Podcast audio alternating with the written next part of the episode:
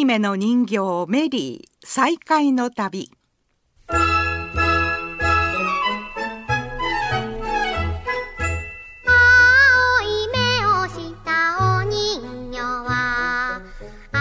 おはようございます。山田真知子です。青い目の人形メリー再会の旅。5回目は三木市に残りますエレナとの再会の旅です今日も長く青い目の人形に関わってこられました作家の西村京子さんとご一緒に進めてまいります。西村さん今日もどうぞよろしくお願いいたします。よろしくお願いいたします。山田さん、えー、今ご紹介くださったエレナなんですけれども今は兵庫県にはいないのです。私もあの取材を開始して初めて平成10年10月12日に横浜人形の家に寄贈されたことを知りました。そこでメリーと一緒に横浜のに横浜人形の家に行きまして再会のセレモニーをしていただいてまいりました。あそうだったんですね。はるばるメリーちゃんと横浜までいらっしゃったんですね、はい、そして88年ぶりの再会をなさったというわけですね。そうですね。あの横浜人形の家はですね作家の金高薫さんの通訳をなさっていた方が世界中を旅する中で集められた人形などをメインに開館されています。その建物の玄関ホールにですねブロッソンという横浜の人形と日本の東霊人形をもとに作られた日本人形が飾られていまして、えー、ですけれどもエレナはそこには飾られておりませんでした。収蔵庫に入っておりました。人形の家の斉藤博副館長がこんな話をしてくださいました。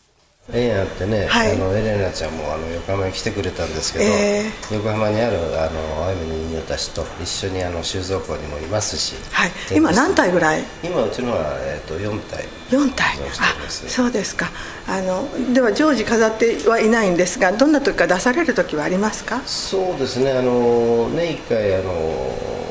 青い目の人形のコーナーみたいなのも作ったりして、はい、トピックス的にですね。トピックスではい、はい。出したりはしてます。あ、そうですか。エレナをですね、あの収蔵庫から出していただいて対面させようとして驚いたことがありました。エレナとメリーは顔も本当に一緒で売り二つだったんですよね。で同じあのアベリル社で作られた人形でした。えー、副館長が兄弟みたいだねってしきりにおっしゃっていましたね。あのここにね、えー、その時に写されたお写真ですよね。はい、えー、エレナとメリーが向き合った写真があるんですね。はい、で本当にあのお顔がそっくりですよね。はい、あのまるでこう双子の姉妹みたいで、えー、もう88年ぶりの再会を喜んでお話ししてるというような感じがいたしました。そうですね向き合ってですね2人を向き合わせて、えー、置いておきましたそしたらですね本当にあのこの人形の館をあの人形の家をですね訪れた方々が何をやってるんだろうと驚かれてですねその訳が分かってりましたらフェイスブックに載せたいですとかあの大学生が研究の対象にしたいというお話とかですねそれからあと後日はあの横浜人形の家から、えー、これから企画展をやってみようかというようなお話も届いております。あそうなんですね、はい、えー、その後今度は西村さんはエレナが長くいた三木市のお宅をお尋ねになりましたね、はい、私もご一緒させていただきました。はいエレナが過ごした場所あの三木市久津宮にお住まいの西田史郎さんをお尋ねしました西田さんは当初あちょっと戸惑っておられましたけれどもそこにはエレナのレプリカと横浜では見ることのできなかったエレナがアメリカから携えてきたパスポートですとか書類や手紙それから兵庫県で活動した様子がわかる資料のコピーがきちんとファイルされてありました。その中にですねエレナが西田家に残ることになった。そのことにつながった記述も見つけることができました。本当にそうでしたね。あのとっても詳しい資料を見せていただいて、えー、こんなにたくさんの資料が残されているんだなと驚きました。え西田さんのおじい様ひいおじい様にあたる、えー、西大来太郎さんはですね先週放送いたしました新名女学校で教師をしている時代に女子教育の重要さに気づかれて、えー、時代の要請もありました、えー、神戸市兵庫区江毛山に菊水火星女学校を開いた方でした。ああ、そのひいおじい様が学校を開校なさった、ね、お作りになったんですね。そうですね、女学校ですね。はい、で、付属の菊水幼稚園はですね、昭和元年に開園をしていますから、その翌年の3月1日、神戸港に着いた青い目の人形は、市内の県立第一高等女学校に展示された後、えー、直ちに配られ始めています。えー、開校したばかりのこの幼稚園にも送られたと思いますしじゃあ一番にもしかしたらねあの贈呈されたのかもしれませんよね。もしかしたら日本で初めてひな祭りに、えー、この人形は参加したかもしれないお人形だと思います。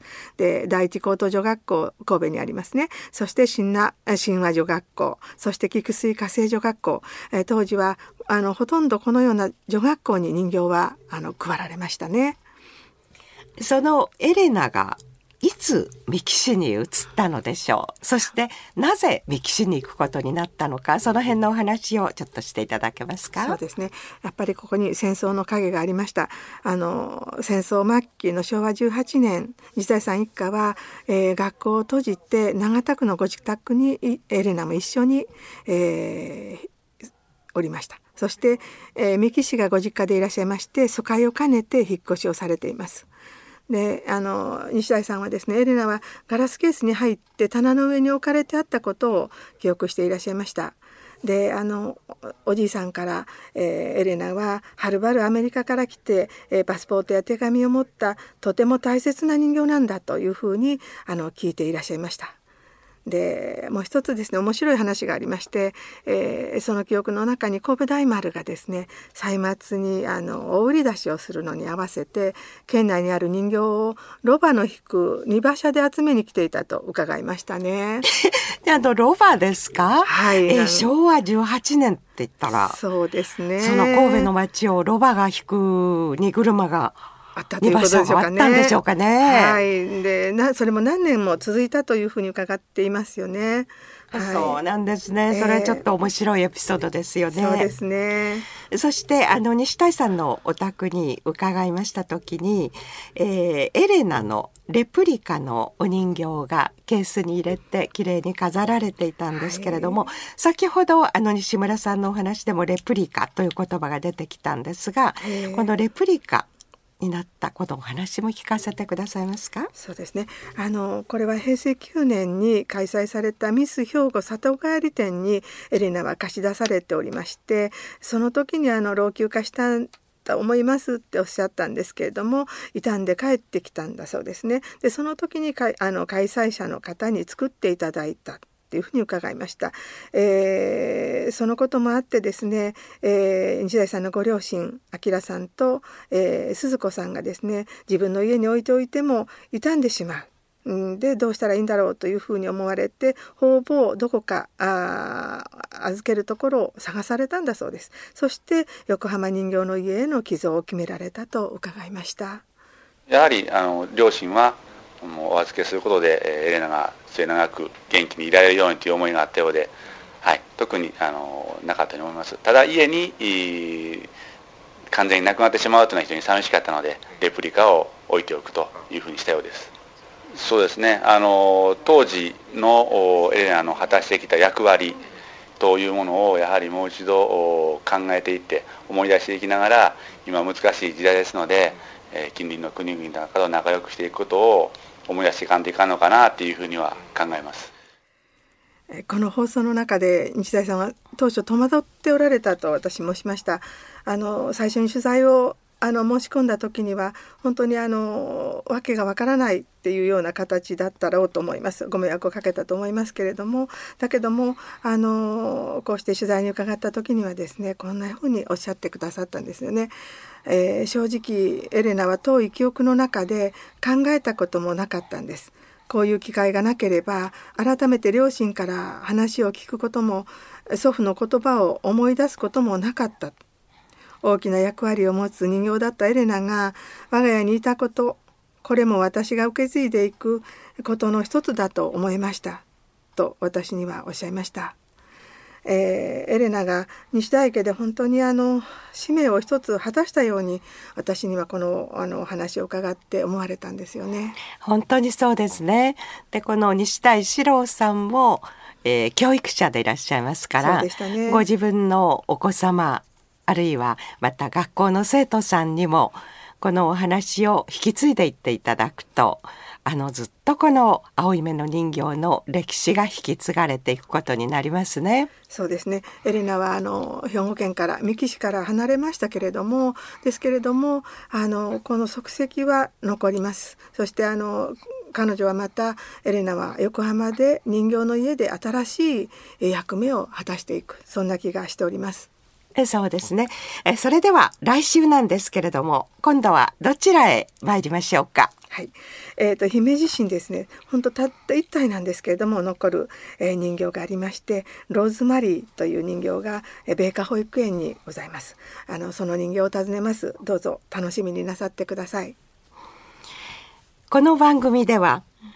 皆様からのお便りをお待ちしております番組をお聞きになっての感想何でも結構ですからどうぞお寄せください。はがきの方は「郵便番号650-8580ラジオ関西青い目の人形メリー再会の旅係。郵便番号650-8580ラジオ関西青い目の人形メリー再会の旅係へ。ファックスの方は078-361-0005 078-361-0005へ。またメールでお寄せいただくこともできます。アドレスは pro.jocr.jp プロアットマーク jocr.jp です。またこれまで放送いたしました番組を改めて聞いていただくこともできますえー、うっかり聞き漏らしてしまったわとかあるいは、えー、もう一度聞いてみたいんだけどとおっしゃる方はどうぞ、えー、ラジオ関西のホームページを開いてどうぞお聞きください。それではまたあの来週どうぞお楽しみにお聞きください。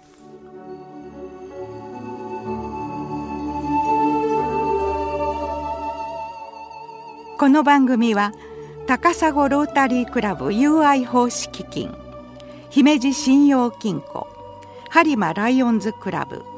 辰野赤とんぼライオンズクラブ朝子ライオンズクラブその他多くの団体個人の基金の提供でお送りしております。